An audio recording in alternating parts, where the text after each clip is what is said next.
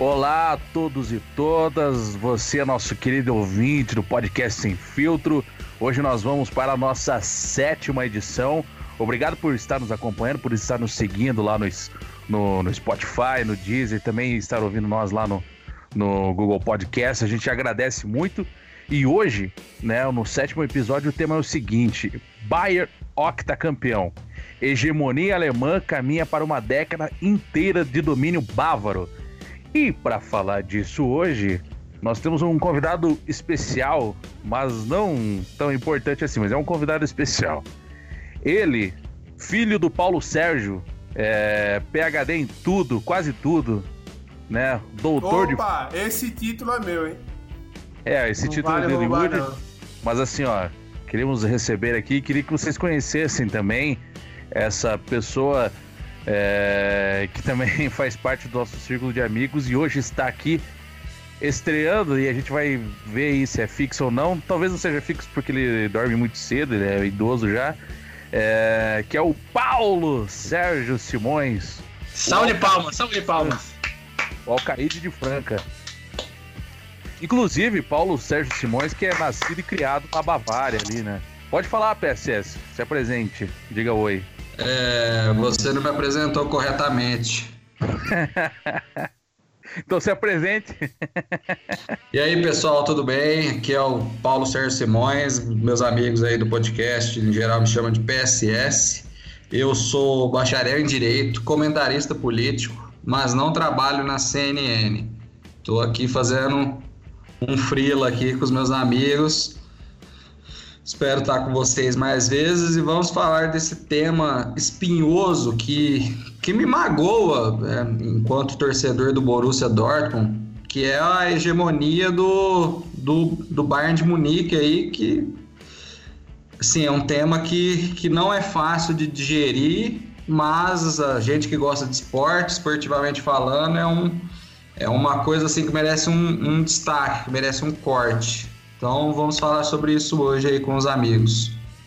Dá pra ver que é um tema que mexe muito com o emocional de Paulo Sérgio Simões. E agora a gente vai chamar o Vitor Carvalho aqui entre nós aí, que você já conhece aqui de sempre do nosso podcast. E também sabe que ele é um grande torcedor do Borussia Dortmund. Então é um tema muito triste para esses meninos hoje. Mas o Vitão, no geral, é um amante do futebol alemão, sabe muito de futebol alemão. Então ele tem um pouquinho para falar pra gente também. Vitão, o que, que você achou do tema? O que, que você tem para falar para a gente sobre esse feito do Bayern? Brevemente aí nessa nossa introdução. Olá, olá, amigos! Um prazer estar novamente aqui com vocês e o nosso convidado é, especial dessa edição, Paulo Sérgio Simões, PSS. E como o Morte bem disse, é, sofremos juntos por mais uma temporada, mas faz parte. Importante a gente analisar o que aconteceu, traçar um, um, um prognóstico desses oito títulos do Bayern de Munique, desde o fim do bicampeonato do Borussia Dortmund em 2011, 2012, o Bayern com essa tríplice coroa na temporada seguinte, emendando oito, oito títulos em sequência, e eu acho que a gente vai conseguir destrinchar muito bem. E quem sabe fazer alguns palpites safadinhos aí pro, pro decorrer das próximas temporadas. Meu caro, boa morte.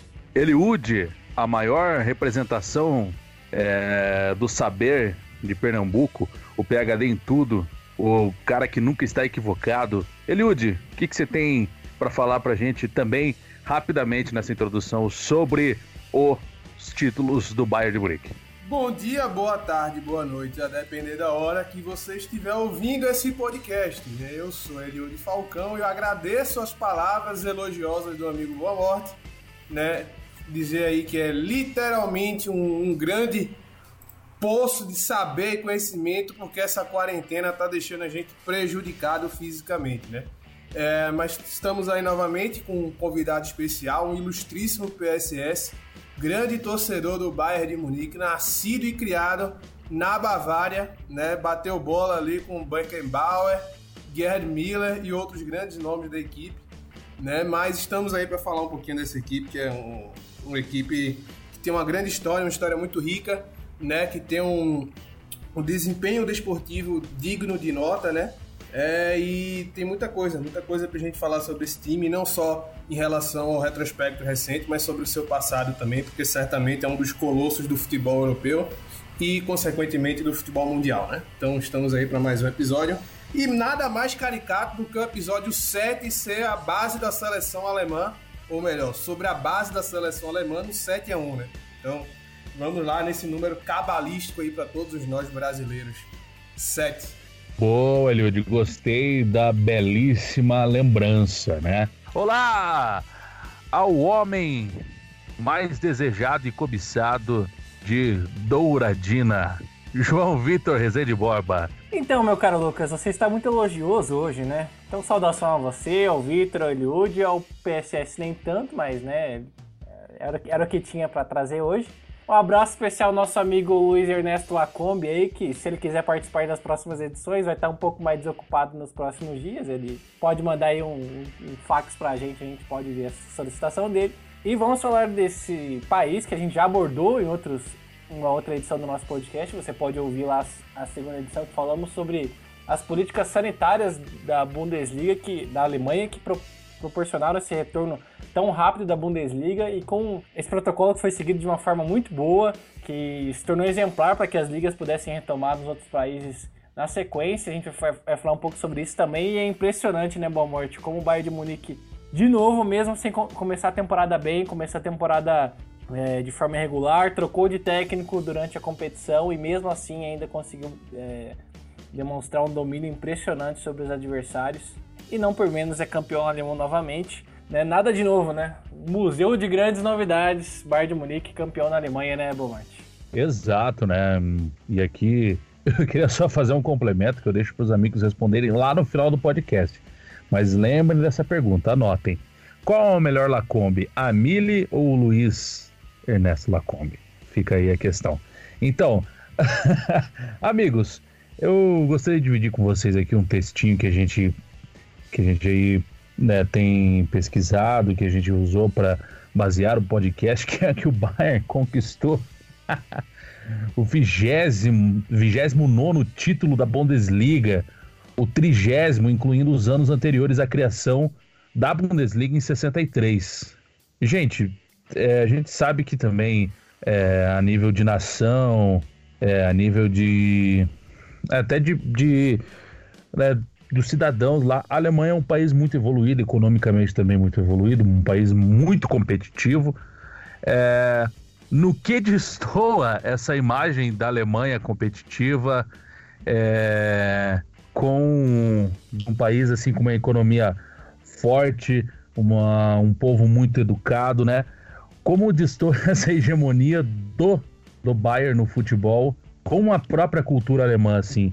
Porque se a gente for perceber, a Alemanha, é, os métodos, né, até a economia, deveria ser uma coisa meio parecida com o que é na Inglaterra, né? Mas infelizmente a gente tem, felizmente tem times fortes, mas o Bayern se sobrepõe muito aos outros. Qual a explicação para isso? Então, para começar, eu queria é, ouvir um pouco do Vitor Carvalho falar para a gente um pouquinho disso. Pois bem, eu acho que existem várias maneiras de interpretar esse domínio do Bayern de Munique é, ao longo dos últimos anos, né?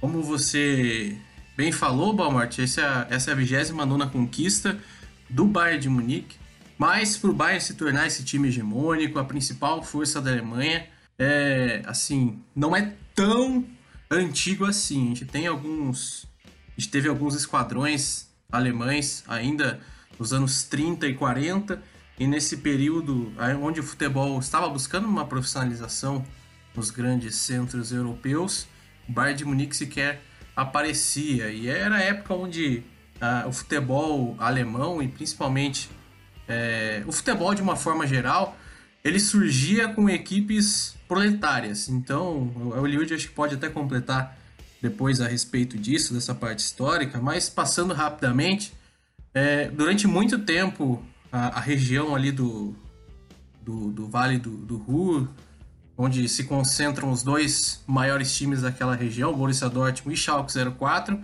tiveram ah, por um grande período é, duas das maiores torcidas da Alemanha. Isso acontece até hoje, só que a diferença para o Bayern de Munique, no nível de torcedores, é muito grande. É, já foi ultrapassado aí pelo menos há, há, há 30 anos. Mas pegando esse, esse recorte que eu fiz dos anos 40 e dos anos 50, a gente tinha outras forças, como essas duas que eu citei, também equipes que serviram como base da seleção alemã, é, quando conquistou seu primeiro título, Alemanha Ocidental em 54, como o Rot-Weiss Essen, é, a gente tinha na época o Eintracht Frankfurt muito forte, que conseguiu ser vice-campeão europeu, perdendo para o Real Madrid de Stefano e companhia, uma, uma, decisão com muitos gols, por 7 a 3 Outras equipes também que se estabeleceram nesse período, a exemplo do segundo maior vencedor até hoje, que é o Nuremberg. Né? A gente, se a gente pega o recorte total do campeonato alemão, antes mesmo da Bundesliga, é que a Bundesliga, quando ela foi criada, ela acabou unificando as regiões da Alemanha e transformando o seu campeonato em pontos corridos. Antes disso, era mais ou menos como funcionava aqui no Brasil até 2002, quando foi a última edição de mata-mata. Só que na Alemanha juntavam regiões, os melhores times fa faziam ali as semifinais e a final da competição. E nesse período anterior a 63, o Nuremberg conseguiu fazer uma hegemonia que, se a gente tivesse nascido naquela época, talvez a gente estaria fazendo um podcast, é, um, um, produto radiofônico naquela época, falando sobre a hegemonia do Nuremberg, e conquistou oito títulos até é, a consolidação da Bundesliga no, no começo da década de 60. Então a gente teve esse fenômeno anterior de equipes proletárias chegando muito bem na, na Bundesliga, antes da, da, criação da Bundesliga, e o Bayern com um fenômeno, se a gente pega todo o recorte do futebol alemão, né, ainda do século XIX, mais recente. E fica bem claro, pelo menos para mim, a separação do Bayern como uma equipe forte local para esse domínio que também conseguiu é, assombrar e assustar a Europa, né, que foi o tricampeonato nos anos 70. É, a equipe a nível local duelava bastante com o Borussia Mönchengladbach, mas conseguiu fazer além do que o seu rival né, local conseguiu. Conseguiu conquistar títulos europeus, conseguiu ser campeão seguidamente da, da principal competição de clubes da Europa. E ali se formava a primeira grande equipe do Bayern de Munique, até chegar em 1986, quando definitivamente passa o Nuremberg. Em 1985-86, o Bayern de Munique chega à décima conquista do campeonato alemão, deixa para trás o Nuremberg que tem oito títulos do campeonato alemão antes da, dessa unificação da, da Alemanha Ocidental um campeonato de pontos corridos em 63, depois, ainda nos anos 60, conquista mais um título e acaba ficando dessa forma. Não conquistou mais nenhum título alemão desde ali da década de 60. Então o Bayern consegue ter esse domínio, tem um domínio muito grande né, desde os anos 80 e, assim, para não me alongar muito mesmo nessa fala inicial, dizer que hoje é a equipe mais poderosa da Alemanha, não tanto em termos de dinheiro recebido pela televisão, que é um debate tem sido muito é, falado aqui no Brasil, né? De, de, como Flamengo e Corinthians recebem a mais, ou deveriam receber a mais por conta da audiência. Isso na Alemanha não acontece essa diferença. Mas o principal fator do Bayern hoje é a, o estabelecimento da sua marca mesmo, né? os patrocínios que ele tem, as parcerias que fazem com que a equipe seja hoje a quarta é, equipe do futebol mundial que mais fatura e que mais faturou no ano de 2019. PSS, é, você que deu um tchauzinho aqui agora para nós. PSS, você concorda com isso que o Vitão falou em relação a ser um dos fatores? Você adicionaria mais um fatores? O que, que adicionaria mais alguns fatores, aliás? É, o que, que você tem a dizer? Quais são as suas considerações a respeito desse domínio amplo e irrestrito do Bayern? Bom, meu amigo Boa Morte, primeiramente eu gostaria de destacar que eu conheci o Vitor Carvalho graças ao nosso amor aí pelo futebol alemão. É lógico que ele, ele é muito mais conhecedor do futebol alemão do que eu, mas nós, nós nos conhecemos lá nos idos de 2012, acredito, através da nossa paixão pelo futebol alemão. Isso pontuado, eu acredito que a gente poderia ficar talvez dias, semanas é, destacando quais fatores ajudaram o Bayern de Munique a ser essa monstruosidade institucional esportiva que ele se tornou. É, os amigos aqui sabem, a gente brinca muito, porque nós gostamos de futebol americano e a gente sempre faz um paralelo entre o Bayern de Munique e o New England Patriots, que, que também tem um domínio recente, no caso do Patriots, né? É, e o Bayern de Munique num, recorte de tempo mais amplo. Então, assim, a gente poderia citar inúmeros fatores. Eu gostaria apenas de pontuar algumas coisas que eu estava olhando aqui antes de, de, de, de ser convidado para participar aqui, que é o seguinte, é, vamos citar como exemplo assim, o Bayern de Munique ele nunca ficou mais de cinco anos sem ganhar a Bundesliga. É, e isso só ocorreu duas vezes, quando a liga foi criada, porque o primeiro campeonato foi feito, é, foi ganho em 1968-69 pelo Bayern de Munique, então, os cinco primeiros o time não ganhou. E o segundo período foi ali nos anos 70, domínio do Gladbach, até o, o Bayern ser campeão em 1979 e 80. Só que nesse jejum aí de cinco anos, eles foram tricampeões europeus. Então, quer dizer, é um domínio esportivo sobre a liga alemã que é muito grande. É, olhando a tabela, mais alarmante ainda do que o octacampeonato em si, eu percebi que dos últimos 20, das últimas 20 edições da Bundesliga, o Bayern ganhou 15. É um domínio assim que cada vez ele se, ele se, ele se, se agiganta ainda mais. Inclusive, historicamente, nenhum time tinha sido campeão alemão mais de quatro vezes seguidas, né? E o Bayern de Munique ele teve o tetra, depois o quinto, o sexto, o sétimo, chegou ao oitavo título. Quer dizer, ele vai engolindo os recordes atrás de recordes e tudo indica que possa, como o Lucas Boamorte falou aí no, na, na abertura, chegar uma década. Então, assim, é um domínio que ele vai ao longo do tempo aumentando. É, parece que não tem limites. Mas se eu fosse sintetizar em uma coisa, o que eu acho que o Bayern de Munique mais epitomiza que é o nosso imaginário popular aqui, pelo menos brasileiro, de eficiência germânica. A gente pensa em Alemanha, pelo menos algumas pessoas, você pensa em engenharia, em máquina, em, em automóvel, em engrenagem. Eu acho que essa eficiência que chega a ser mecânica do clube é o que mais concentra a razão dele ter esse sucesso ao longo da década, porque ao contrário de outros clubes, ele não é uma coisa person, é, personalíssima. Ele não se prende, é um time que não se prende a técnico, a dirigente, a patrocinador. É, nenhum desses fatores domina o Bayern de Munique, ao contrário de outros clubes. Então, ela é uma instituição que prevalece sobre esses fatores. Eu acho que, dentre os, né, os muitíssimos pontos, né, espectros dessa questão, eu acho que o mais importante é, é essa eficiência é eficiência germânica absurda. É ganhar, ganhar e ganhar de novo. É isso. Só para acrescentar uma, uma informação, Boa Morte, antes de você beleza, beleza. chamar o Eliud aí na conversa, é, que no começo da Bundesliga, né, como você pontou ali de 63, o Bayern não fez parte, não fazia parte da edição inaugural, porque no campeonato anterior, que definiria as equipes que participariam desse primeiro campeonato, ele não ficou em primeiro lugar no seu campeonato regional, né, na região da Baviera. Quem ficou em primeiro lugar foi o seu rival da cidade, de Munique, o 1860. Munique, que na época era uma equipe forte, uma, uma equipe que chegava é, bem na, na, nas competições.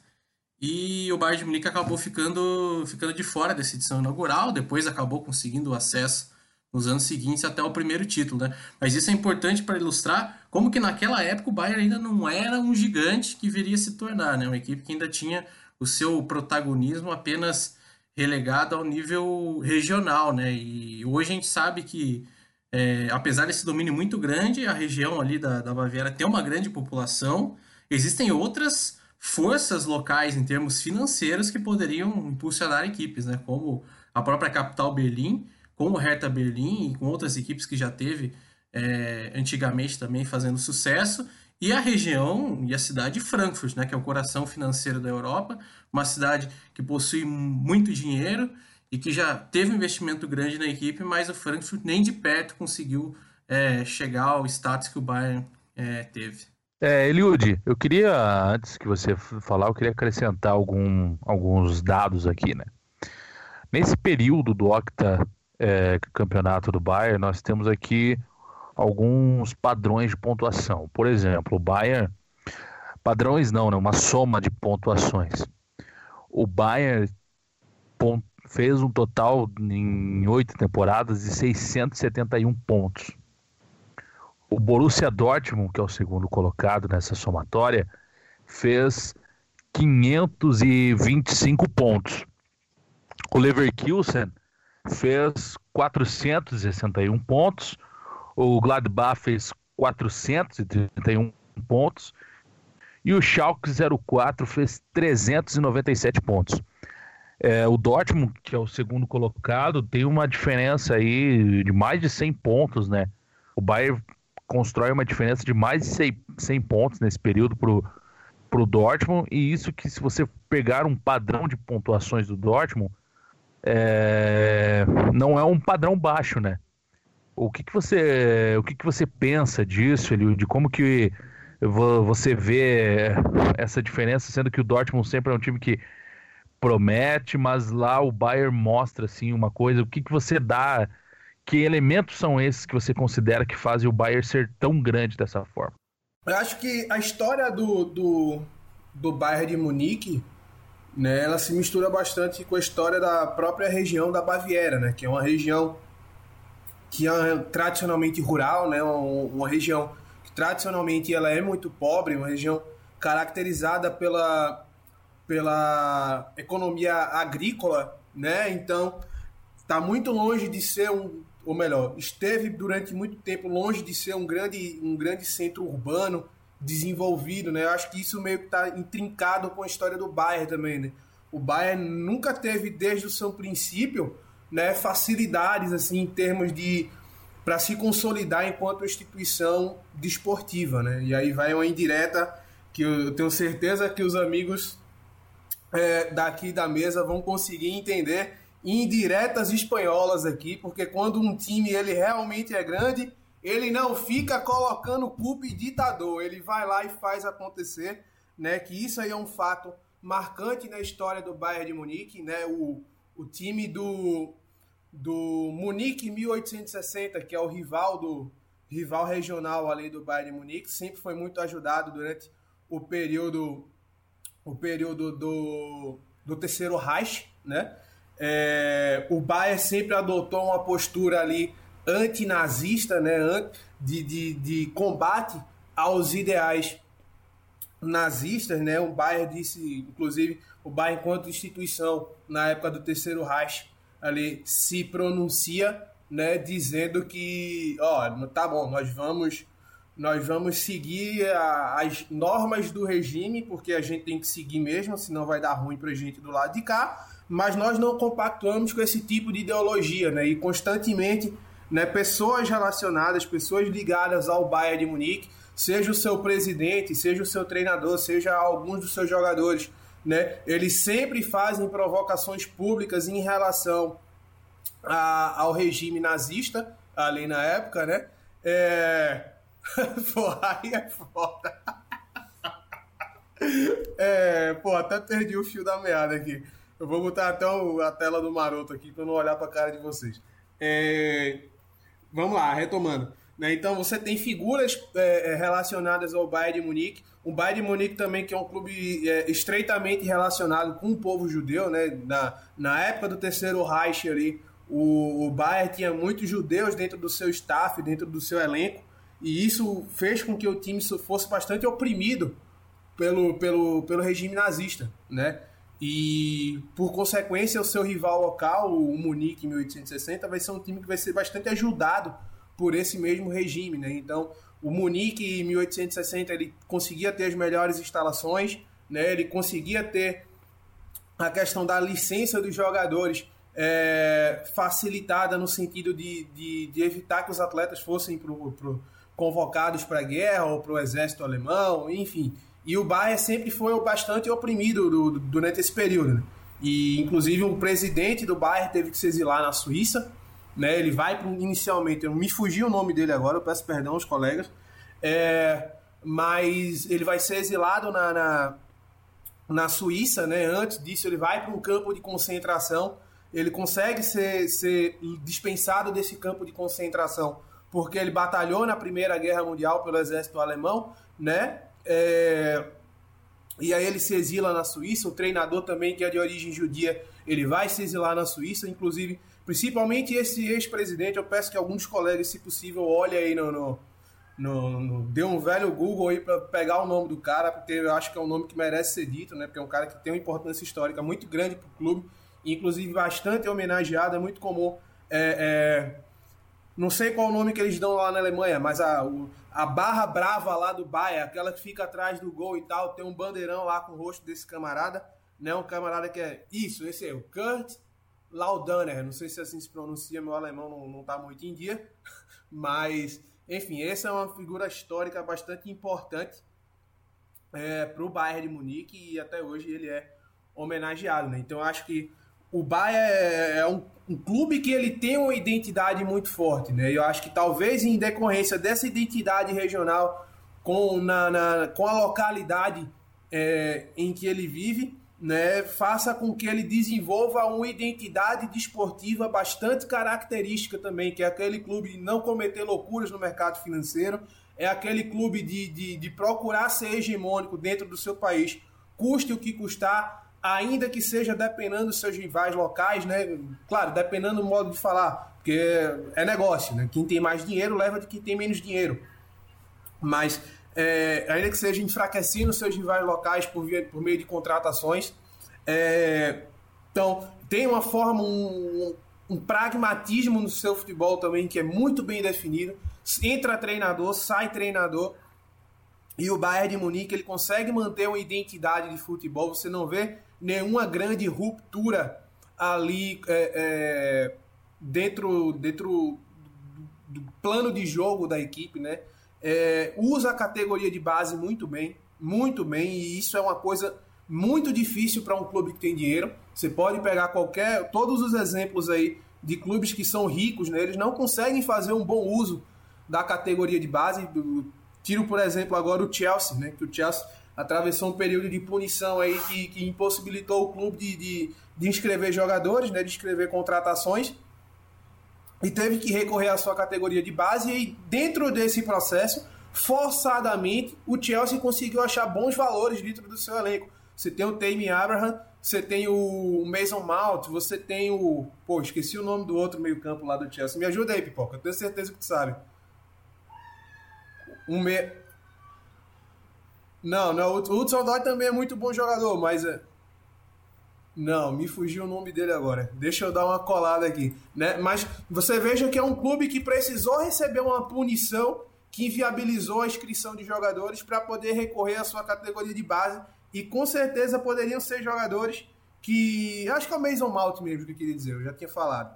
É, então, você veja que é um clube que poderia ter perdido todos esses jogadores aí, né, por conta de uma política de investir pesado em contratações, e são contratações e são jogadores que são oriundos da categoria de base e que tiveram seu, seu potencial aproveitado pelo clube londrino, né? No Bayern você não vê uma coisa dessa, pelo menos é muito difícil você ver.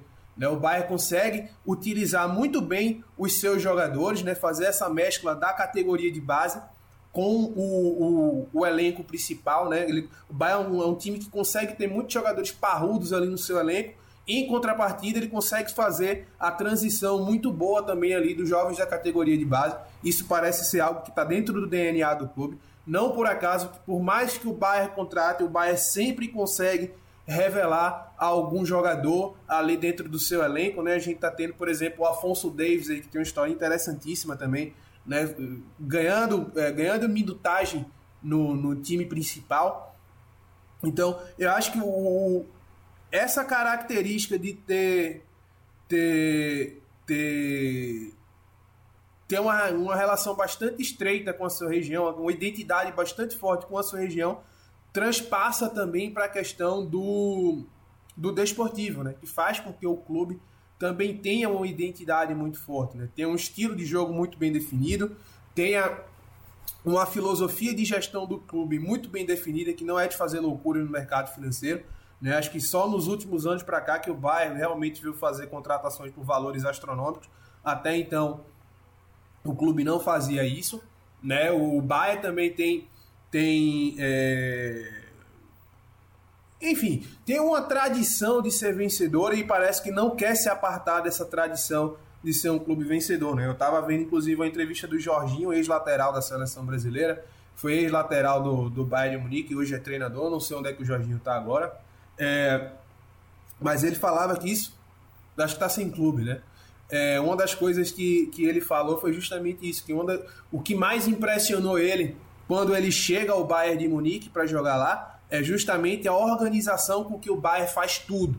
Desde os mínimos detalhes, o, o clube Bayern de Munique, ele tenta fazer tudo com muita organização. É aquela coisa que o PSS falou logo antes, né? a questão do metodismo do alemão, né? do, do da mecanização do alemão. A gente fala que o alemão às vezes é um povo muito frio, muito mecânico, né? mas isso tem um aspecto positivo que é que faz com que o alemão ele seja um povo muito eficiente e, e aí eu acho que isso é mais um exemplo de identidade com o Bayern, agora com a sua nação, né? com a Alemanha, que é a marca registrada do povo alemão, é a sua eficiência. Né? Então acho que o Bayern consegue ser o maior expoente dentro do futebol alemão em relação a essa eficiência. Amigos, eu tenho aqui uma, umas coisas aqui para dizer para vocês, né? Aliás, não só dizer, mas como também perguntar, né? Como é minha provocar, né? Como a minha a minha principal função aqui, né? Essa campanha de 19 e 20, nem só, não só por conta da pandemia, ela foi uma campanha, tendo em vista esses oito, esses oito campeonatos consecutivos do Bayern, ela foi um pouco diferente das outras, né? E aí, falando um pouco dessa campanha de 2019, eu gostaria que vocês já fizessem uma contrapartida é, estabelecesse um contraponto de como essa hegemonia foi construída e o que esse ano de 2019 e 20, que é, terminou com o título, teve de diferença com a época ali da tríplice coroa do Jupp Heynckes, do, das, das três temporadas aí do, do Guardiola, a passagem do, do Carlo Ancelotti ali e também a do, do, Kovac, do Nico Kovac, né? E do Hans Flick agora. O que, que elas têm de diferente? O que, assim, o que, que é diferente é essa temporada que vocês perceberam com as outras, com esses grandes nomes, né? Porque aí você vê o Jupp Heynckes foi um, um grande nome entre os técnicos de futebol, o Guardiola também até hoje aí sendo um grande nome, o Carleto também é um cara muito vencedor, e aí o Bayern vai com o Nico Kovac, e daí muda para o Hans Flick, nenhum dos dois assim com um nome que tem grande apelo no cenário internacional. Gostaria que aí quem se sentir à vontade para falar primeiro pudesse discorrer um pouco sobre essa questão. Acho que o principal ponto que de destaque assim em relação a essa temporada, comparada com temporadas anteriores que a gente pode fazer, eu acho que essa temporada foi uma temporada que o Bayern precisou se reinventar. É, eu acho que a gente não conseguiu ver essa, capa essa necessidade de reinvenção em anos anteriores.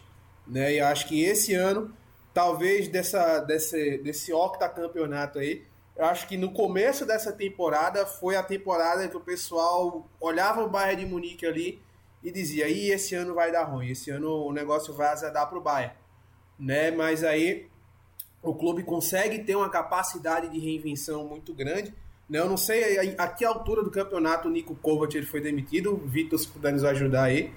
Não sei se ele tem. Final do... No final do primeiro turno ele saiu. Na verdade foi quando aconteceu uma goleada para o Eintracht Frankfurt. O Bayern perdeu de 5 a 1 e aí foi a gota da água. Pronto, pois é, acho que não precisa falar mais nada. O resultado aí já é mais expressivo. Foi, foi no dia 3 de novembro, só para só pra completar a informação. Pronto, o, resu o resultado, o resultado aí eu acho que é mais expressivo do que qualquer palavra que eu utilize, né? Então, foi uma, um campeonato alemão em que você via ali o primeiro turno e você dizia aí agora vai azedar para o Bayern, né? Eh, precisa mudar alguma coisa ali. E dentro do próprio campeonato, né, é uma expressão que a gente usa muito aqui para futebol brasileiro, né, o Bayern trocou o, os pneus do carro em movimento, né, não, não tinha como parar, exceto por aquele período ali, aquela pausa de inverno que o campeonato alemão sempre dá e tal, mas o Bayern precisou trocar o pneu do carro em movimento e eles conseguiram, eles conseguiram fazer isso com extrema maestria. Né? Então, o time aos poucos ele vai se acertando, ele vai se azeitando, né? E conseguem fazer isso com um cara que é da casa, né? Um cara que não, não tem tanto cartaz, né? Até então eu pelo menos nunca tinha visto falar nesse rapaz aí, que eu não lembro nem qual é o nome dele agora, do treinador do atual do Bayern. É, mas conseguem fazer isso com, com, com uma solução caseira, né? Consegue fazer isso sem precisar fazer grandes contratações. Eu pelo menos não lembro de cabeça assim, nenhuma grande contratação que o Bayern tenha feito na pausa de inverno. É, e, enfim, eu acho que essa é a liga que, que, que, que evidenciou a capacidade de reinvenção desse Bayern de Munique, né? Muita gente coloca, começava a colocar poréns no plantel, né? Muitos jogadores envelhecidos. Você tem um Boateng, você tem o Manuel Neuer, que além de ser um jogador que já está com a idade avançada, ele está também sofrendo com problemas clínicos, né? Problemas de lesão. Né? Você tem o Thomas Miller, que já não é mais aquele Thomas Miller de outros tempos. O Lewandowski também, que já é um jogador que tem uma certa idade, e o time se reinventou e aí, né, de tal forma a ponto do, do nosso querido Vitor colocar o Lewandowski aí como principal postulante à bola de ouro. Né? Então é, uma, é um campeonato que evidencia uma capacidade de reinvenção muito grande e que eu acho que isso é o grande barato dessa conquista do Bayern. Essa é, essa é a grande novidade. Né? O campeonato do Bayern, do campeonato do Bayern é, é o costume. O campeonato alemão ele sempre tem aquela cara de, de chaves, né? A gente, a gente assiste, mas já assiste sabendo como é o final, né? Assiste porque acha engraçado a coisa acontecendo ali. Eu, pessoalmente, acho bastante engraçado o sofrimento das outras equipes. É, mas é, essa coisa, eu acho que esse lance da reinvenção para mim foi a parte mais legal. Não por acaso também, o Bayern também tem sido considerado um dos principais postulantes à conquista da Champions League também. Então, não foi qualquer reinvenção, não foi um, um puxadinho que eles fizeram ali para ganhar o campeonato alemão e parou por ali. Não, o Bayern vem forte para inclusive ganhar a tríplice coroa. Na minha opinião, né, na minha visão, eu não consigo ver ninguém mais forte é, que o Bayern de Munique, né, mais cascudo do que o Bayern de Munique para ganhar a Liga dos Campeões, embora eu tenha apostado no Manchester City. Né? Tô apostando aí na bizarrice, que é o título do Manchester City da Liga dos Campeões, porque no ano bizarro de coronavírus, nada mais justo que a gente ter um campeão bizarro também. Mas analisando a coisa friamente, eu acho que o Bayern, se não for o principal postulante, ele deve ser um dos três. O Eliud, são só três jogos também, né? Três jogos, tudo pode acontecer. Até a Atalanta aí, que tá, pode estar num momento bom ali naquela, naqueles 15 dias, numa dessa, né? Mas o, o, o Eliud falou em um ponto. Falou em dois pontos na outra frase, na, na, na, outra participação dele que eu quero relembrar também. Ele falou do Alfonso Davis.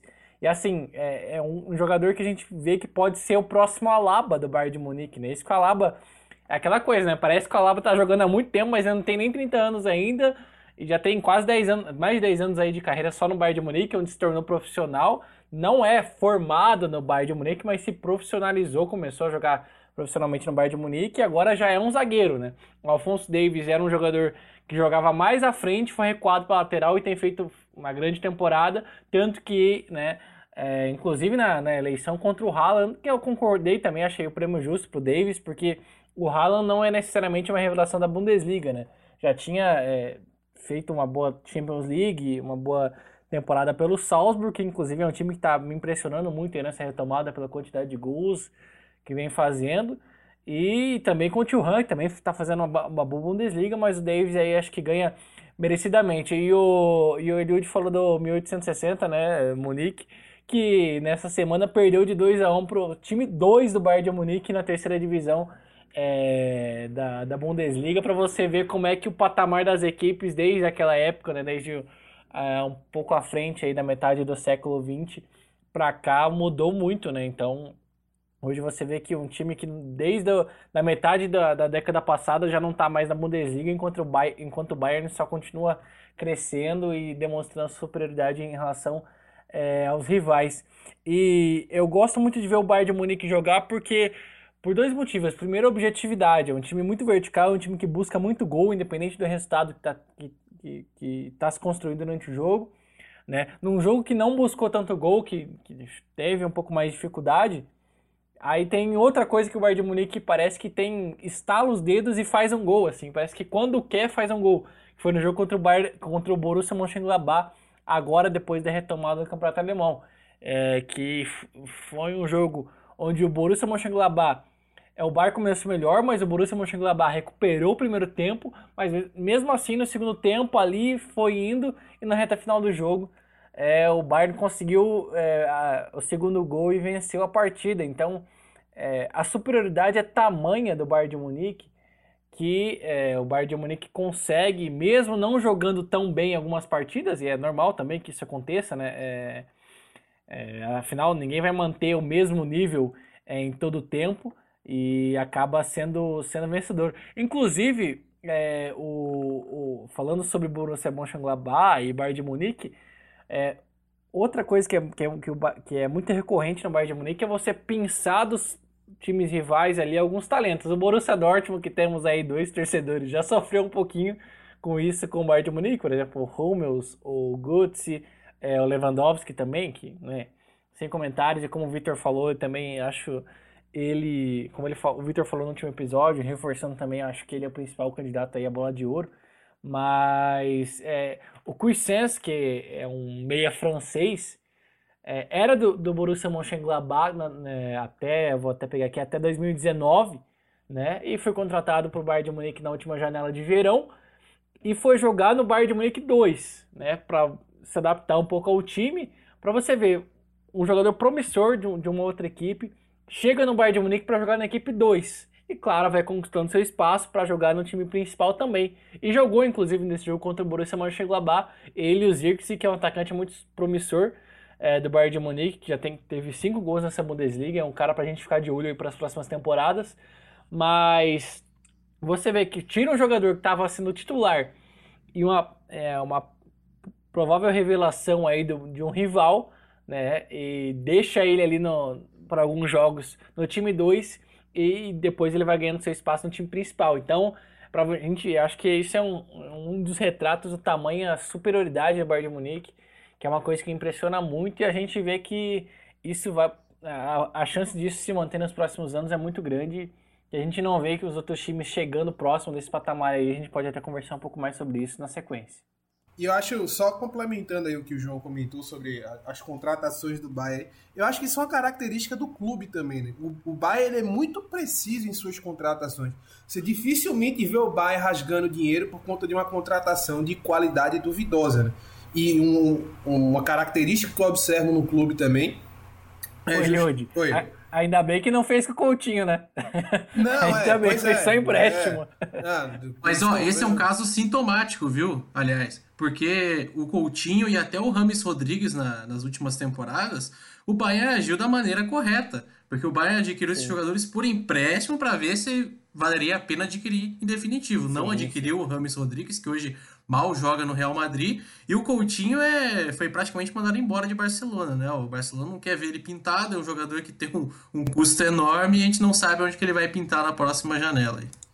É, então você veja que é uma característica do clube, né? Ele vai pinçar jogadores muito promissores nos seus rivais locais, né? Ele consegue enfraquecer os seus rivais locais e para as contratações de grande porte, ele vai com muito critério, especialmente em jogadores que estão encostados em equipes que não dá para dizer que são maiores que o Bayern, mas que são equipes do mesmo patamar, como Real Madrid, como Barcelona, como Manchester United ou Manchester City. Ele, ele, o Bayern, eu acho que tem a política de contratações mais interessante dos grandes clubes da Europa, né? Aquela política de contratação que você consegue juntar o melhor dos dois mundos, né? Você consegue ir atrás de jovens de talentos promissores dentro dos seus rivais, e isso é bom porque você consegue injetar talento no seu time, ao mesmo tempo você consegue enfraquecer os seus rivais locais, fortalecendo assim a sua soberania, mas ao mesmo tempo você consegue ir em outros centros da Europa, em grandes clubes da Europa, e pensar aqueles jogadores que já não estão tão bem assim. Né? Eu vi, eu acho que uma especulação que denota muito bem isso é a do Leroy Sané, que está no Manchester City hoje, jogador revelado pelo Schalke 04, né, que não joga tanto assim lá no Manchester City, mas o Bayern já está de olho e eu tenho certeza que se esse cara ele for pro Bayern de Munique, ele vai arrebentar lá. Ele vai arrebentar porque é muito contratação com cara de baia, sabe? Aquele cara que tem encostado, que é sabido que é um jogador bastante talentoso, né? Mas que tá faltando oportunidades. Eu não sei o que é que acontece com ele na Inglaterra, não sei se ele consegue se adaptar, mas eu não tenho a menor dúvida que ele voltando para a Alemanha, ele vai conseguir desempenhar um, um futebol muito bom, porque ele vai para um clube organizado, um clube soberano, um clube que, em teoria, a pressão é um pouco menor do que no Manchester City. Não por conta, do, por conta das dimensões do clube, mas porque a concorrência no Manchester City, dentro do, do próprio elenco e também entre os, os, os competidores locais, é muito maior. Ô, ô Eliud, não, só, só para que você falou num ponto legal também, para a gente exemplificar isso no clube, a gente pega Pegando ali o elenco, o Sul, zagueiro, veio do Hoffenheim, jovem ainda. É, ainda é jovem, mas ele já veio há três temporadas. O Pavar veio do Stuttgart. É, pegando aqui o Cursens, que eu citei o exemplo, veio do Borussia Mönchengladbach uh, nessa temporada e é jovem. O Arp, jogador promissor, atacante, que veio do Hamburgo. Né, o Davis é o mesmo caso ali do Alaba, também do Zirkzee, que eu falei, que jogadores que vieram sem a profissionalização, mas já formados, mas faltando aquele, aquela transição para o profissional. O Lucas Hernandes é o jogador que, que foi caro até, né, pelo, pelo padrão aí Bayern de Munique, mas era um jogador jovem também. O Goretzka veio do Schalke, Gnabry veio do, do Hoffenheim. É, o, o Coman estava ali um pouco encostado ali, como você disse, até na Juventus. Então, um jogador jovem foi pensado e está jogando muito bem no Bayern de Munique. Só para citar alguns desses exemplos aí em cima disso.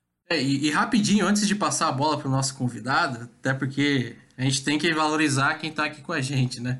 Então, só para complementar algumas informações, é, o Eliud falou que não conhecia o Hans Flick, mas não foi por acaso a escolha dele no Bayern de Munique. Ele é um cara que, em termos de futebol, da parte tática do futebol, ele não é nenhum menino, ele já está trabalhando há pelo menos 20 anos. Ele foi auxiliar técnico do Joaquim Loh na seleção alemã por vários anos, inclusive era auxiliar quando a Alemanha ganhou o Tetra aqui no Brasil, né, na Copa de 2014, e trabalhou muito tempo como é, uma espécie de consultor e em alguns momentos como, é, não sei se eles chegam a chamar de, de presidente ou um, um, cara que aconselhava é, dentro da Federação Alemã o, e fazia parte de cursos os seus os técnicos locais, que ajudou a desenvolver uh, os técnicos que trabalham na Bundesliga e que começaram é, a desenvolver na Alemanha o seu trabalho como treinador. Então ele tem muita experiência nessa parte tática, tem muita experiência de banco de reservas, mas não como aquele cara principal.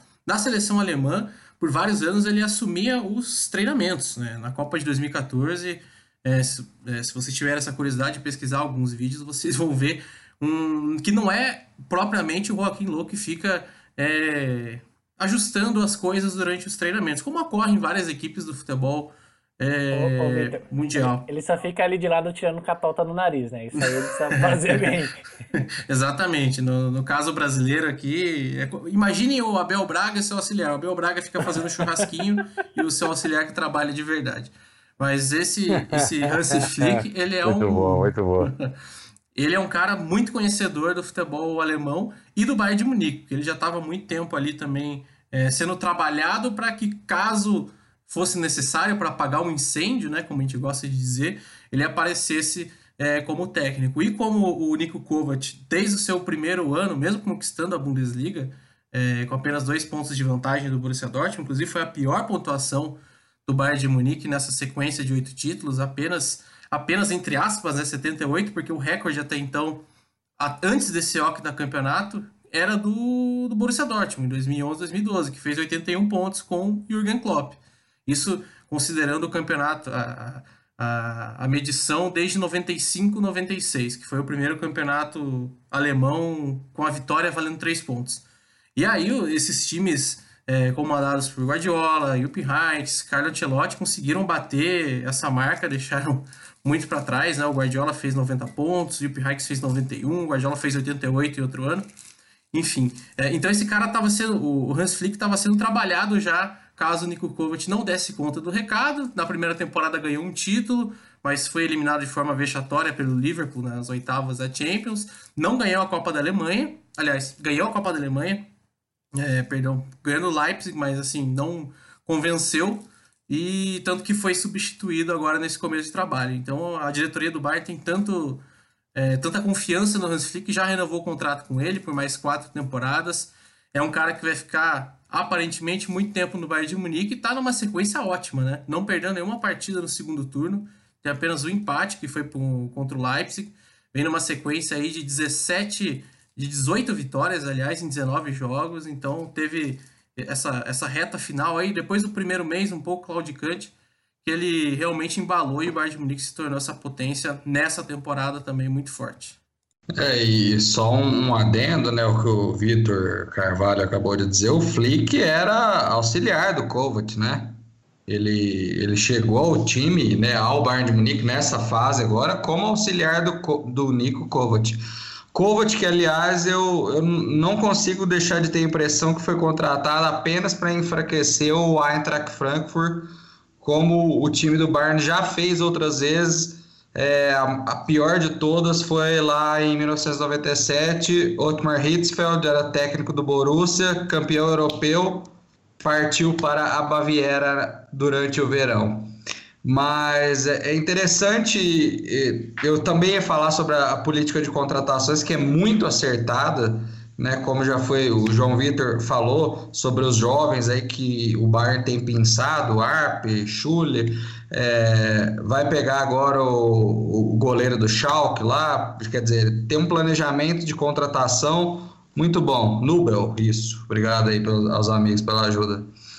Então, é, é, tudo uma política de contratação assim, excelente, de, de, dividir para conquistar. Eu enfraqueço meus rivais e antes eles ainda pegavam os atletas já consolidados, como por exemplo o Mario Guts. Agora não, eles estão pegando.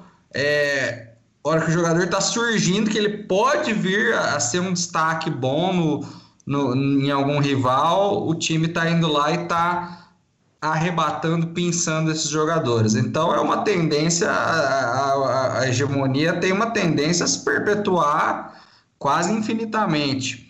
Mas o que me chama a atenção do Flick, como o Vitor aí bem pontuou, é, para ser sincero, também não o conhecia, mas aí a gente dá uma pesquisada, vê o trabalho do cara, a gente vê, pô, esse cara não é qualquer um, ele entende de futebol, ele tá no meio do futebol, ele trabalha com futebol, a parte técnica e tática há muitos anos. Mas o, o que me chama mais atenção disso é que a, a instituição Bayern de Munique ela é tão, tão forte, tão poderosa, tão planejada, a engrenagem é tão eficiente que dá quase a impressão que poderia ser qualquer cara que fosse treinar lá, embora, é lógico, não é, não é verdade isso. Mas vamos lá, vamos pegar assim: você tem 2012 13, Tríplice Coroa, e o Heinz, talvez o, se não o maior, um dos maiores treinadores alemães da história. E você acaba de ganhar a Tríplice Coroa, que é o ápice que um clube pode conseguir em uma mesma temporada. Aí quem que o clube traz? Guardiola. Quer dizer, é, é, é, um poder, é uma sequência que é muito grande. Aí você tem Guardiola, não ganhou o título europeu que tanto queria, mas deixou um legado ali, um jeito de jogar diferente, três anos irrepreensíveis, exceto pelo título europeu. Ô PSS, é, é, é só, é só reforçando isso que você está falando, né? Eu acho que é, uma demonstração do poderio do Bayern é o seguinte, que muita gente contesta o trabalho do Guardiola justamente porque ele não foi campeão europeu. Então você veja, o cara ganhou praticamente tudo em âmbito doméstico, né? Mais de uma vez, inclusive. Mas aí é considerado, entre aspas, um fracasso porque não conseguiu ser campeão europeu. Acho que esse é o nível de poder que o Bayern de Munique tem. Né? Se você não é campeão europeu, você dá para considerar o, o projeto fracassado. Embora seja um projeto especificamente do Guardiola também, né? muito se fala em fracasso por causa da figura do Guardiola, que foi contratado para trazer a Liga dos Campeões de volta para Munique, mas enfim, fica aí só o registro. Aliás, seria rebaixado, né? Se tivesse um campeonato espanhol naquele período, entre Atlético de Madrid, Barcelona, Real Madrid e Bayern de Munique, o Bayern seria rebaixado, porque caiu para essas três equipes aí. Claro que é uma brincadeira. Chegou é, nessas três ocasiões nas semifinais, mas acabou caindo para aquela que foi a melhor década né, de domínio espanhol na Liga dos Campeões. É, expulsamos ele daquele timinho lá da Catalunha. Ele pensou que ia se ver livre da gente, mas tomou coquinho de novo do bom Carlo Ancelotti no, no, no ano da décima. mas é o que eu acho engraçado, né, que vocês falaram, tanto é o tamanho do Barney quanto aí a figura Guardiola, né, mas muito é com, contestado sobre essa passagem dele lá de três anos. Mas o, o ponto é, você tem o Guardiola, sai da equipe, vem Carlo Ancelotti, não vai bem. Aí você tem Jupp Heynckes para sair da aposentadoria, quer dizer, é uma sequência, é um poderio assim. Se uma coisa não dá certo, eles já têm uma alternativa, né? O próprio Vitor aí falou, preparando o Flick há tempos. É possível que isso tenha sido deliberado, que eles estejam fazendo isso há muito tempo com esse cara. É, e, e, é engraçado porque é muito valorizado no Bayern essa questão que também que o pessoal fala do Barcelona, né? Ah, o DNA do clube, ah, tem barcelonismo. Isso no Bayern de Munique me parece muito valorizado pelo clube. Quer dizer, o cara ter jogado lá, ter passado pelo clube, ter sido jogador do clube ou ter tido algum histórico lá. E, e tem tudo para dar certo, como vocês pontuaram aí, Tríplice Coroa esse ano é bem possível. É, é o time que está melhor formado agora na Europa aí, na minha opinião, mais vistoso de se ver jogar. E o ponto é esse, é, é, e se não der certo esse cara, Flick com certeza vai vir outro depois dele, algum interino, algum auxiliar dele que era auxiliar e, e, e vai continuar, eles vão perpetuar porque essa é a engrenagem que o pessoal lá que gera o clube montou, que aliás também tem a questão do DNA. É, o Lihanes, o Rumenig, o Beckenbauer, o Breitner, estão todos eles lá, né, desde sempre, lá desde os anos 70, quando né, o Paul Breitner deu uma entrevista aqui para a ESPN do Brasil, falou que eles tinham instalações que eram de madeira, literalmente, né, galpão de madeira, que era o vestiário dos caras nos anos 70. Então, é, todo esse DNA, toda essa mística, e claro, aí é, deixo o gancho para os colegas falarem aí, o jogo sujo que faz parte do, do DNA do, do, do Bayern de Munique também, né? As atitudes contestáveis, lógico que os vencedores que escrevem a história, então é, talvez não seja tão bem é, falado quanto deveria, mas tem vários episódios reprováveis esportivamente falando na história do clube, aí eu vou deixar esse gancho aí para vocês, meus amigos. Fica, fica triste ah, mas aí, ó, PSS, aí você tá fazendo errado, né? Porque, tipo, todo mundo sabe que o Bayern salvou o Borussia da falência. É. Não, salvou, né? Deu. É, isso aí é aquele patrão, né? É tipo assim, o cara te explora o ano inteiro, chega no final do ano, te dá um panetone e fala lá como ele é bonzinho, seu chefe. tá. E o próximo nome da lista é o Oliver Kahn, viu? O Oliver Kahn agora, na próxima temporada, vai ser o diretor de futebol do Bayern. Mais um que tá entrando aí para fazer parte desses senhores notáveis que provavelmente vai ficar até o seu, seu falecimento ligado ao Bayern de Munique. É, amigos, depois de toda essa estruturação, dessa bela explanação de vocês, eu gostaria de saber assim, quem pode é, quebrar essa essa hegemonia do Bayern? Né? A gente pode falar o nome que vem à mente mais rapidamente é o é o Borussia Dortmund, mas quem além do é, Bayern, aliás, do Borussia Dortmund que pode fazer esse contraponto, que pode quebrar essa, essa hegemonia do Bayern de Munique? Eu respondo ninguém. Não tem time para quebrar. Como é que quebra uma hegemonia dessa? Não quebra. Não, não quebra. Não, não, não tem como você quebrar. Né? É um trabalho é um, é um trabalho estruturado de muitos anos ali, muito bem alicerçado e é muito difícil você quebrar a hegemonia dessa. Você pode ganhar um ano, talvez dois ali. O Bayern, o, o, assim, eu vou falar minha experiência afetiva com o clube Bayern de Munique, né? Eu, eu, como eu, eu sou o decano dessa mesa aqui, né? Eu vou, acho que esse relato é, é válido, né? Assim, eu sei da existência do clube Bayern de Munique desde o final da década de 90 e início dos anos 2000. E aí entenda-se, eu sei da existência do clube e de entender com o mínimo de discernimento, discernimento o que é aquele clube. Né? Só, ah, tem um clube lá na Alemanha e tal. Não. Né?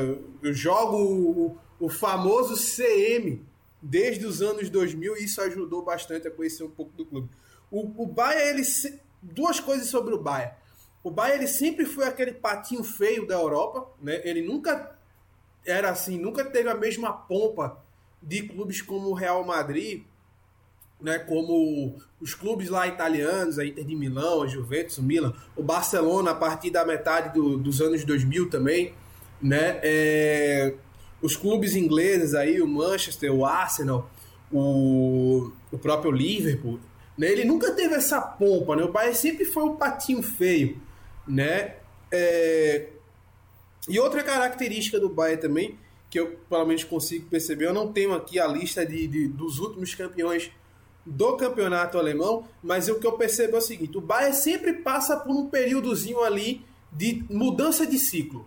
E aí, quando acontece essa mudança de ciclo, é, acontece de um ou outro time ali conseguir beliscar o título alemão, né? Mas depois volto, já volta o Bayern forte de novo em menos 4, 5 conquistas seguidas, né? Agora já está em 8, né? Então parece que a gente começa a ter uma tendência até na, até na, na, na nessa história do ciclo, né? Então, eles estão conseguindo renovar o ciclo agora enquanto eles ganham. Então, acho que é uma subida de patamar dentro de um patamar que já era muito grande, né? Que era um time que conseguia ganhar 4, 5, 6 conquistas.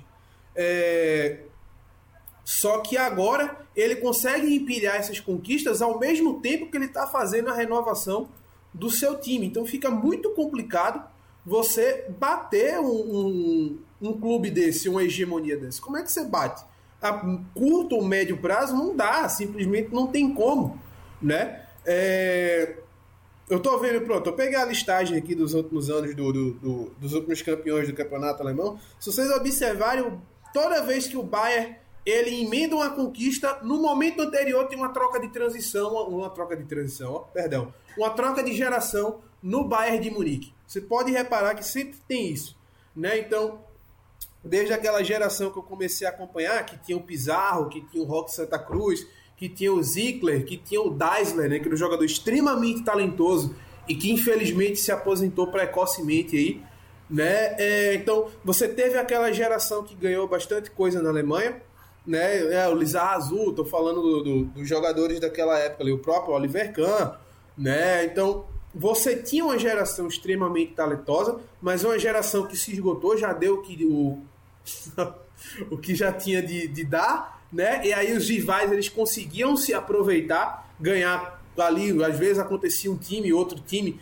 né? Variava bastante esses campeões, né? Depois você veio com aquela geração, né? Que foi a geração do, do, do Philip Lahm, você tem a geração do Schwarzenegger e, e todos esses jogadores aí que são históricos também para a agremiação alemã, mas essa geração também ela já começa a dar sinais de envelhecimento, né? Então a troca de transição de projeto ali, né? Mas depois o Bayern retoma com força total. Mas o que a gente está observando agora é que o Bayern está conseguindo trocar os seus jogadores, né? Você, o Bayern ele consegue rejuvenescer o time ao mesmo tempo que ele está ganhando. Então eu acho que criaram um monstro dentro do futebol alemão, realmente. Porque antes ainda tinha essa característica de quando o Bayern trocava sua geração, quem se aproveitava ganhava o seu títulozinho ali e tal. Hoje nem isso conseguem fazer mais. Então, é muito, muito, muito, muito complicado você bater uma hegemonia dessa.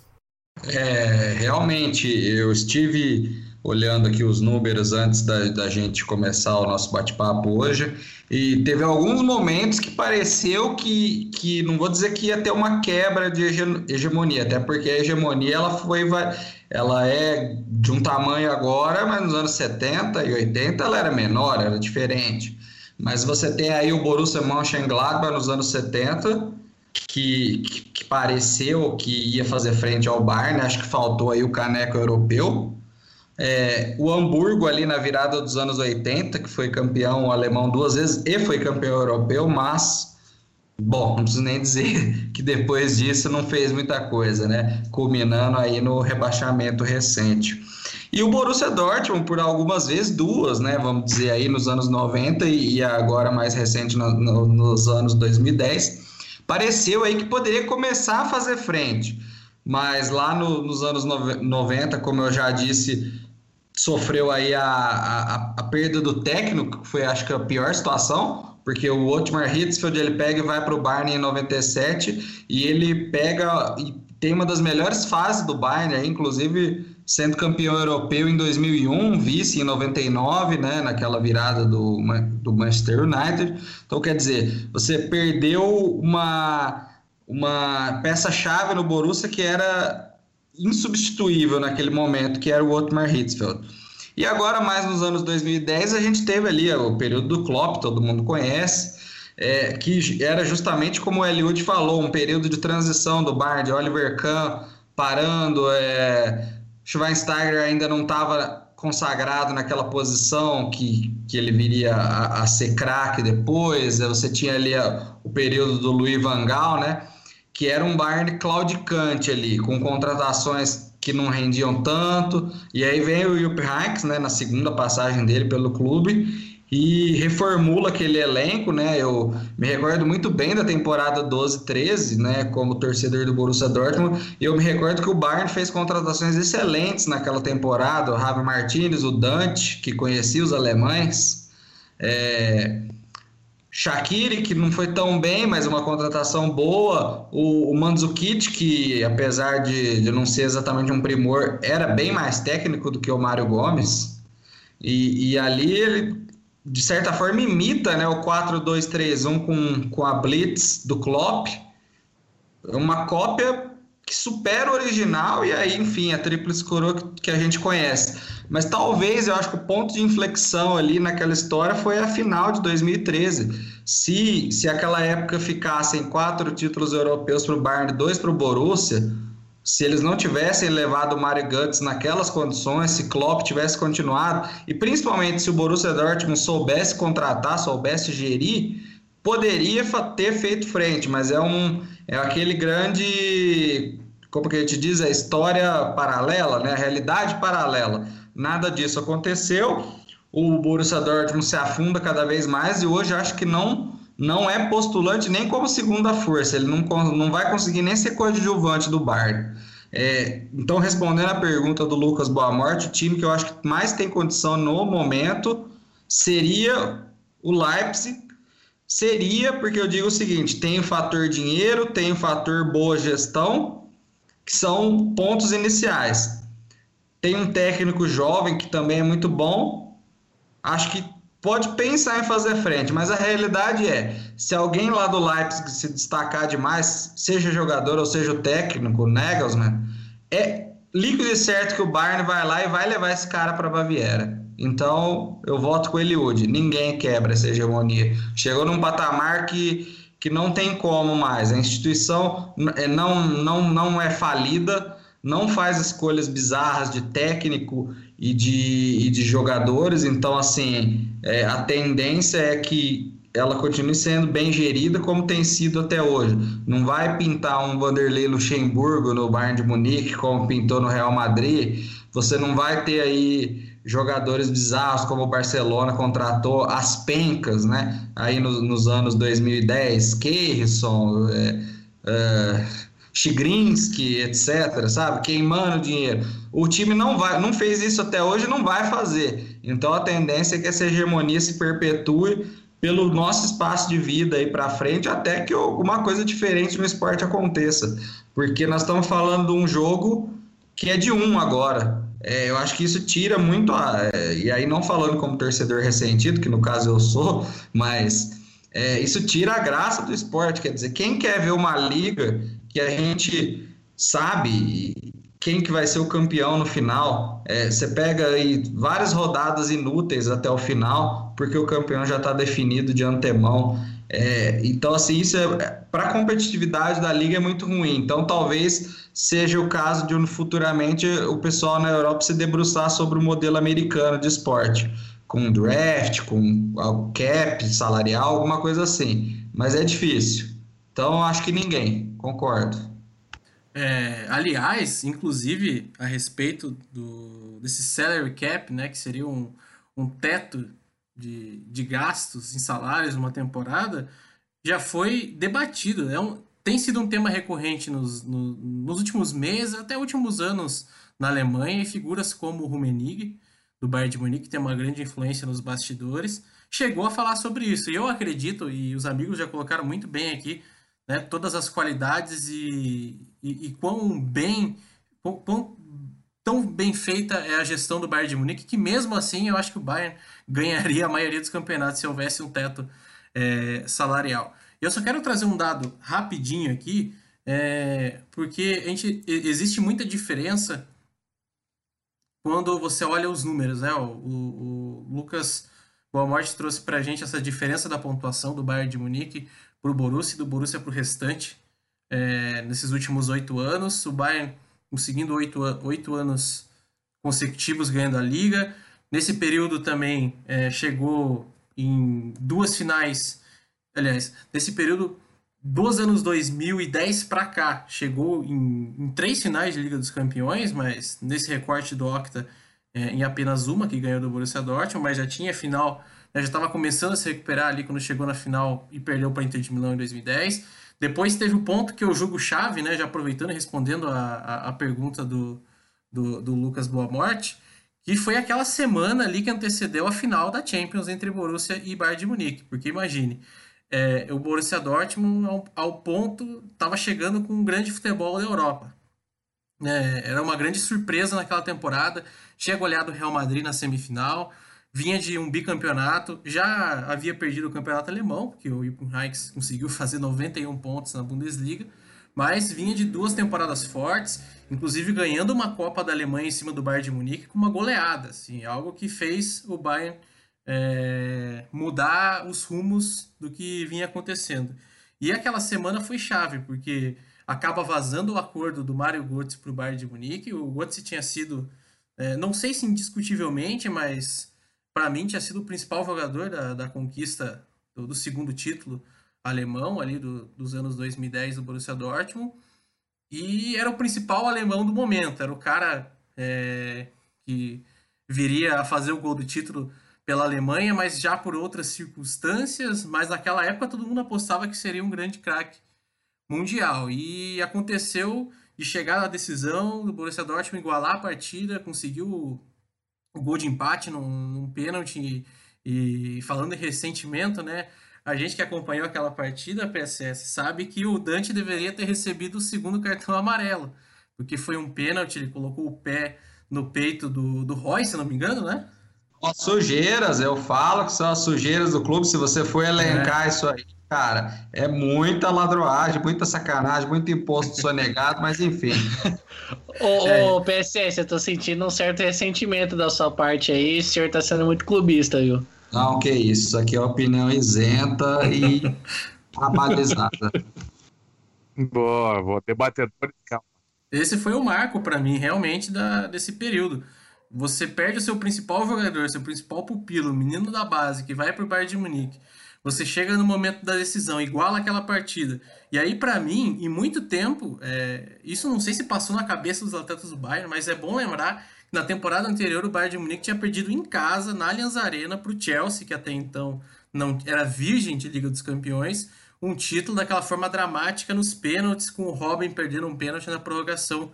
Poderia ter dado esse título antes do sofrimento da, das penalidades. Então, não sei se passou pela cabeça de muitos atletas ali que viveram aquele momento, principalmente do Robin, e aí né, o destino fez com que ele fizesse o gol do título. E dali tudo parece que mudou, né? O Borussia Dortmund não conseguiu mais fazer frente no campeonato nacional, só voltou a incomodar mesmo na temporada passada, 2018-19, que liderou o campeonato por muitas rodadas, foi o campeão de inverno do primeiro turno, é, ficou ali até o confronto com o Bayern de Munique com uma boa vantagem e acabou perdendo o título, perdendo realmente o título ali por dois pontos. E foi o ponto de partida. Para mim foi aquela partida ali, é, né, não, não suando é, de maneira igual, mas foi aquela queda na, na, na, Champions League. O Borussia até viria fazer uma campanha digna na, na Liga dos Campeões seguinte. A única equipe a vencer o, o, o Real Madrid, que levaria ela décima, né? É muito, sempre bom lembrar que o Real fez 3 a 0 na ida nas quartas de final. Borussia, Borussia Dortmund tinha atuado sem o Lewandowski no jogo de ida, né, sentiu muito é, a presença do, do, daquele que era o seu principal jogador no momento e conseguiu fazer 2 a 0 teve chance para fazer 3 a 0 teve bola na trave, gols inacreditáveis perdidos. E o Real Madrid, aquela temporada, realmente estava jogando muito bem, atropelou o Bayern de Munique na, nas semifinais e merecidamente foi, foi o campeão. Dali para frente, o Borussia não conseguiu mais manter esse nível, tem um investimento muito forte. É, o Borussia Dortmund é, é a 12 equipe aí do, dentre os europeus que mais faturou no, no ano passado, está à frente, inclusive, de equipes tradicionais, é, ou que deveriam ter maior poderio do, do, do, futebol europeu, como, como Arsenal, equipes inglesas é, que geralmente conseguem fazer um, um, um bom papel. Enfim, é, o Borussia Dortmund acabou se perdendo nesse meio do caminho e apesar de ter um, uma boa receita, eu também acredito que não, não consiga chegar para incomodar o Bayern de Munique mais. Teve sua chance na temporada passada e se fosse para apostar em alguém num ano aí que tudo dê errado para o Bayern de Munique, como parecia ser nessa né, temporada, até a queda do Nico Kovac, é, eu acho que eu apostaria no Leipzig também, mas por esse trabalho que vem se consolidando, né? Uma equipe que conseguiu, agora já está na sua quarta temporada consecutiva na Elite, sempre entre os cinco primeiros, vai se classificar para a Liga dos Campeões da próxima temporada, já está classificado, virtualmente classificado, é muito improvável, teria que acontecer realmente uma entregada para não, não se garantir. E é uma equipe que num ano aí que o Bayern de Munique não esteja muito bem, pode conseguir incomodar. Mas eu acho que também seria exatamente por uma temporada, no máximo duas. Até porque, diferentemente do, do Borussia Dortmund, o Leipzig não tem nem aquele apelo os jogadores não têm aquele apelo pela instituição. Né? A gente viu o caso recente do Timo Werner, que acertou com o Chelsea. É um jogador que basicamente desistiu do projeto, né? não, não via ambição para continuar na equipe. Um caso emblemático era do, do antigo capitão da equipe, o Diego Demi, é, um volante que veio desde a da quarta divisão com o Leipzig. Quando chegou uma proposta de um clube um pouco mais tradicional, digamos assim, que foi o, foi o Napoli, aceitou na hora. Né? Claro que o Napoli tem o elemento a mais porque o pai dele era fã do, do Diego Maradona e deu o nome do filho Diego Diego Demi, né? O primeiro nome Diego, que é um nome que não é comum na Alemanha, mas em homenagem ao, ao craque argentino. Mas eles são jogadores que não têm apelo à instituição, né? O Leipzig vai demorar muito tempo, eu não sei se vai conseguir, por ser realmente mais artificial do que outras equipes que possuem empresas por trás, né? Como a, a Bayer Leverkusen, que, que é dona da equipe, mas que tem a sua origem totalmente diferente, né? que é ligada realmente aos funcionários da fábrica. E o Leipzig tem essa artificialidade, eu acho que é difícil de manter realmente esses jogadores por muito tempo e, e assim, pensando em competitividade também me deixa um pouco preocupado é, de que isso vai durar por muito tempo e, bom, se vocês tiverem muita curiosidade, joguem o Futebol Manager 2020, e por favor, faça uma simulação daqui até 2100, vai, 80 anos. Se nesses 80 anos acontecer alguma coisa de diferente, é, aí vocês passam pra gente, porque eu acho que vai ser difícil que aconteça. Então, rapaziada, gostei muito aí da explanação de vocês sobre o assunto. E agora vamos para as bolinhas calientes, os nossos palpites, né?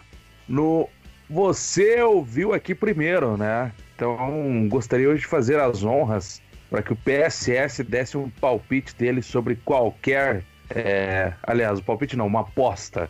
É, qualquer aposta que ele queira fazer é, sobre o que vai acontecer no mundo, no país, em Franca, sei lá. Qual é o seu palpite aí, PSS? Deu um palpite Meu sobre qualquer coisa. safadinho. Opa, peraí, calma, calma. Meu palpite safadinho é que esse ano o Dallas Cowboys não vai para o Super Bowl de novo. Opa, opa, opa. Peraí, peraí, peraí. Opa, contra. Debatedores, calma. Ô, meu amigo Paulo, você, contra amigo, Paulo, você ouviu o nosso último programa? Só uma pergunta, você ouviu?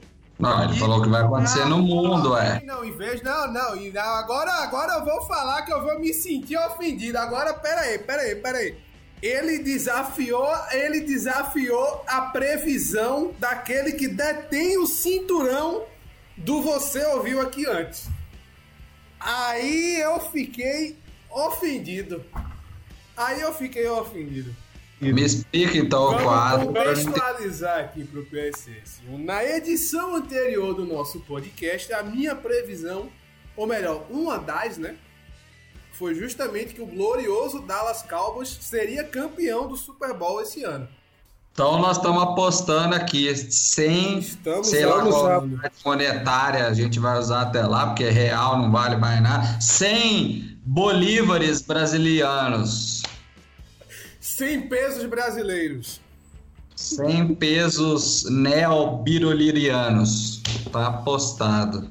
Nunca foi tão fácil ganhar 100 conto, né? Você não quer fechado, fechado. outra condição? Fechado. Fechado. Não, eu tô confiando no Dallas. Esse ano vai. Aí é com Dalton ou, ou Prescott que vai Não, ser não, campeão? Larroto de Fanta. Vai surpreender o mundo, calar os críticos. É, é. Expectativa melhor QB da, da NFL, realidade banco do Dallas Cowboys. Obviamente estou me referindo ao nosso glorioso Dak Prescott, né? Pois é. Beleza, então. Esse foi o, o a aposta do PSS que o Dallas Cowboys não chega ao Super Bowl. Agora eu queria, é, com justiça, né, esperar aí mais uma aposta do Eliud Falcão. Qual é a sua aposta, amigo? É, eu estive consultando a minha bola de cristal aqui, né? E eu cheguei à, à- conclusão de que este ano o Real Madrid será campeão espanhol. Para o desespero deles, deles, aquele time lá daquela região, né? Que todos vocês já conhecem e que tem muito fanboy que vai largar o time depois que o Messi se aposentar. Boa, boa. É, Vitor Carvalho, O meu, você ouviu aqui antes. Antes disso, eu só queria né, parabenizar. Aliás, na data da gravação de hoje, o Liverpool acaba de ser campeão inglês. Fica aí uma sugestão para os próximos podcasts, depois de 30 anos. E quem está no comando? Logo ele, Jürgen Klopp, que foi o último técnico antes dessa hegemonia aí do Bayern de Munique de oito títulos seguidos. E o meu, você ouviu aqui antes, vai. é, dessa vez eu vou fugir do âmbito futebolístico e vou fazer uma previsão a respeito da NBA, que logo volta também aí. Vai ter muitos jogos em Orlando. É a, é a Copa Mickey, é a Copa Disney versão né, pelota laranja. O campeão dessa temporada atípica, pós-pandemia, dentro da pandemia, influenciada pela pandemia, será o Los Angeles Clippers. É, eu, eu não posso dizer que é ousado, né? Mas é diferente, é diferente. E aí eu acho que vai corroborando com o que você diz, então nós vamos é, aí. Nós, nós não, né? Uma, uma eventual conquista dos Clippers vai inaugurar aí a dinastia de Kawhi Leonard, né? Você precisa precisa de um título da NBA para te alegar, ligue pro, ligue pro Kawhi, né? Que por onde ele vai, eu, na próxima acho que se ele ganhar com o Clippers, ele vai pro Sacramento Kings. Mas depois Ele vai jogar em Franca também, né? Pra ganhar um NBB aqui, pô. aposta. Sob a batuta do técnico Elinho, filho do Exatamente. É, que é. Grande nome do basquete nacional, Hélio Rubens, né? Se o, Ka se o Kawhi conseguir ganhar a NBA com o Clippers, eu vou refundar o Seattle Sonics e vou levar ele pra lá pra levar aí o anel pra Seattle novamente. É, eu, eu compartilho aí da, do, do Victor, até o Balmorte também. Se bem que o Balmorte é torcedor do Celtics, mas ele acredita no Kawhi, assim como acreditamos ano passado, né? Aliás, na temporada passada, né, Balmorte? Fomos aí, torcemos por Kawhi Leonard no Toronto Raptors na final contra o Golden State Warriors. Eu vou ficar na, na Bundesliga. É, a, a Bundesliga e a Bundesliga 2 têm os finais delas nesse final de semana, né? As últimas rodadas acontecem nesse final de semana. E é, eu acho, né, o Heidenheim, que venceu na última semana o Hamburgo na penúltima rodada da Bundesliga 2 com um gol nos últimos mi- minutos e por isso é, passou o Hamburgo e para mim vai ser o terceiro colocado da, da Bundesliga da Bundesliga 2. O Hamburgo vai ficar aí mofando mais um ano na segunda divisão e vai vencer o Fortuna no, nos playoffs e vai subir o Heidenheim. Seria muito bacana ver o Heidenheim na, na primeira divisão na próxima temporada, então acredito no acesso do Heidenheim por meio dos playoffs é, da promoção aí, promoção contra rebaixamento, né, contra o, o, o 16 colocado, porque o Fortuna também não pode ser, não pode sair dessa posição aí de né, da repescagem e também não, não vai ser rebaixado direto, muito provavelmente porque o Werder teria que fazer uma goleada contra o Colônia para se livrar disso, né? E você, quando você estiver ouvindo esse podcast, a rodada da Bundesliga já vai ter sido finalizada, então provavelmente vai ser o Fortuna é o time aí que vai ficar para para repescagem e para mim o Fortuna vai cair para a segunda divisão e o Heidenheim vai subir na próxima temporada, o Bomonte. Então eu vou desafiar a previsão aqui, já que eu tive a minha previsão desafiada, eu vou desafiar também. O Hamburgo conquistará o acesso esse ano. Pode me cobrar. Vai se classificar em terceiro lugar e vai conseguir subir nos playoffs. Amigos, eu também tenho a minha aposta. Eu quero fazer a minha boa aposta aqui. Ô, ô Boa Morte, Boa Morte.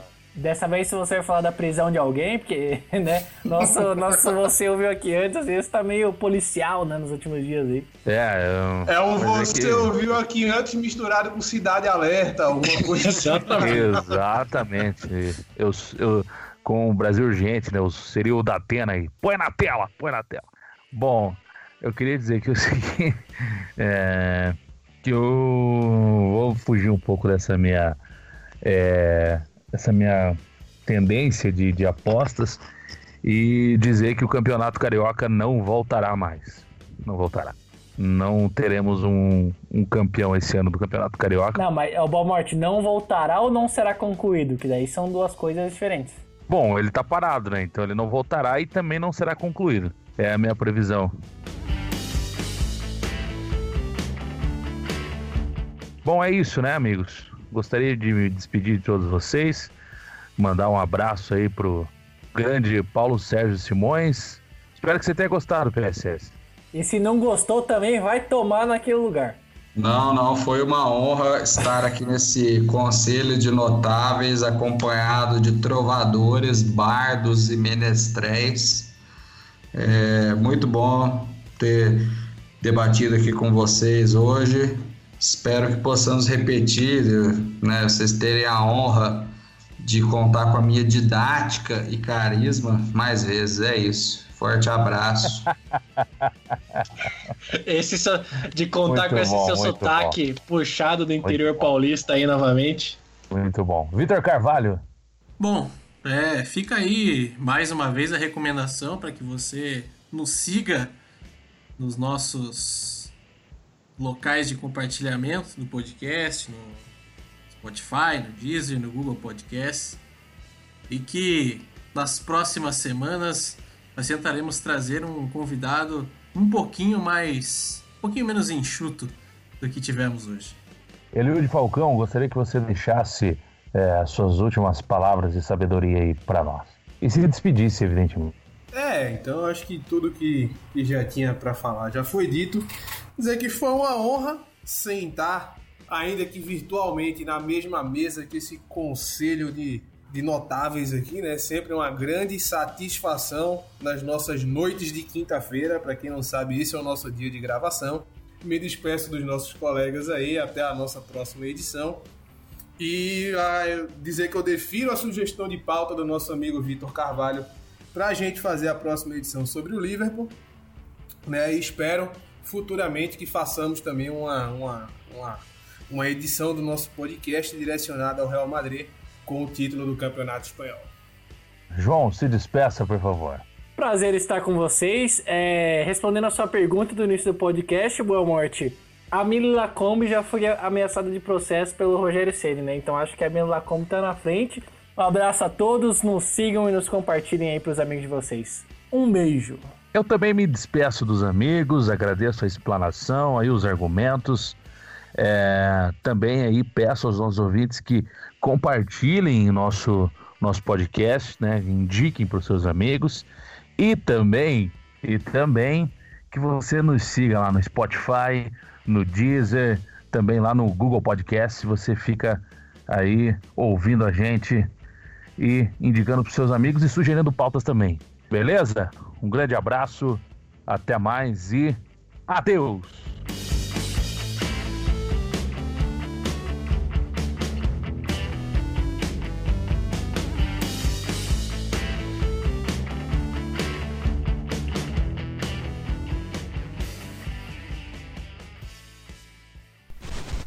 Este podcast foi editado pela agência RBM.